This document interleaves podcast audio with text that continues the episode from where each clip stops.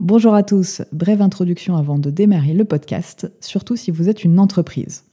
Si vous souhaitez mettre en place des actions de sécurité mais que vous ne savez pas lesquelles, identifier votre dette sécurité mais vous ne savez pas comment, ou tout simplement initier une démarche de gouvernance de la sécurité mais sans budget, découvrez la toolbox sécurité de B4 Security. Vous y trouverez des actions simples et concrètes sur les mesures de sécurité à mettre en place et le tout gratuitement. Je vous laisse accéder au lien en description pour en savoir plus. Très bonne écoute. Je suis Aurélie Barbier et vous écoutez le deuxième épisode de la Minute Cybersécurité, les gestionnaires de mots de passe.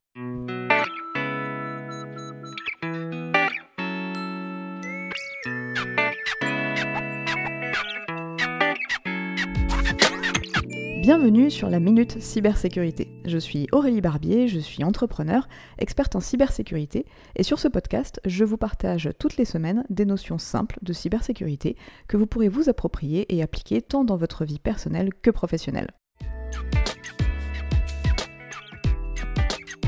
Dans le précédent épisode, l'accent a été mis sur l'importance de définir des mots de passe différents à chaque fois qu'il est nécessaire d'en créer un. Le problème étant qu'aujourd'hui, très peu de services sont accessibles sur Internet sans créer de compte, ce qui engendre une contrainte trop forte pour les utilisateurs et une tendance à justement utiliser toujours les mêmes mots de passe. Heureusement, des outils existent pour nous éviter le surmenage. Il s'agit des gestionnaires de mots de passe ou coffres-forts numériques. Le fonctionnement est très simple. Vous définissez un mot de passe, que l'on appelle mot de passe maître, que vous utiliserez pour déverrouiller l'accès à ce gestionnaire. Une fois le gestionnaire ouvert, vous pourrez créer, gérer l'ensemble de vos mots de passe. Bien évidemment, ce mot de passe maître, il faudra le retenir sous peine de perdre l'ensemble de vos mots de passe et il devra être suffisamment complexe. J'aborderai dans un prochain épisode la complexité des mots de passe et les moyens mnémotechniques utiles pour les retenir. Venons-en aux avantages d'utiliser un gestionnaire de mots de passe. Le premier, bien évidemment, c'est de vous libérer de cette corvée de retenir tous vos mots de passe. Le second, c'est qu'il vous permet de générer des mots de passe complexes selon des critères que vous aurez définis et en général, le paramétrage par défaut vous permet d'avoir des mots de passe suffisamment complexes.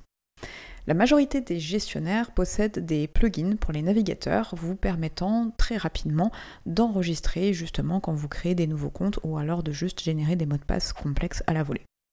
Il vous permet également d'identifier les mots de passe utilisés plusieurs fois, les mots de passe faibles ou créés il y a longtemps, et donc des mots de passe qui sont à modifier. Bien évidemment, la plupart des gestionnaires sont compatibles entre ordinateur et smartphone, ce qui vous permet d'y accéder peu importe l'équipement utilisé. Il est également possible d'être alerté si des mots de passe ont été compromis, et pour ça, il faut, quand vous enregistrez le mot de passe, également enregistrer l'URL, le site internet qui est associé. Et enfin, il est également possible de stocker tout autre type d'informations, comme par exemple des notes, de manière sécurisée. Et la bonne nouvelle, c'est que la quasi-totalité des gestionnaires aujourd'hui proposent ces fonctionnalités de base gratuitement. Vous n'avez donc plus d'excuses pour ne pas avoir des mots de passe différents. Le but de cet épisode n'était pas de vous proposer une solution en particulier, mais plutôt de vous informer sur les fonctionnalités possibles pour vous faire gagner du temps tout en assurant la sécurité de vos données. Bien évidemment, il faut garder en tête que pour tout outil, application, logiciel que vous installez, il y a un paramétrage à faire et donc à étudier. Si toutefois vous souhaitez que j'approfondisse ces points, n'hésitez pas à le mettre en commentaire et j'en ferai un épisode. J'espère que le sujet vous aura intéressé. N'hésitez pas à mettre en commentaire vos questions ou les sujets que vous souhaiteriez que j'aborde. Et n'oubliez pas de vous abonner à la chaîne pour être notifié des prochains épisodes. Je vous retrouve prochainement pour un nouvel épisode de la Minute Cybersécurité. Pour être cyber résistant, pensez ménage de printemps. À très vite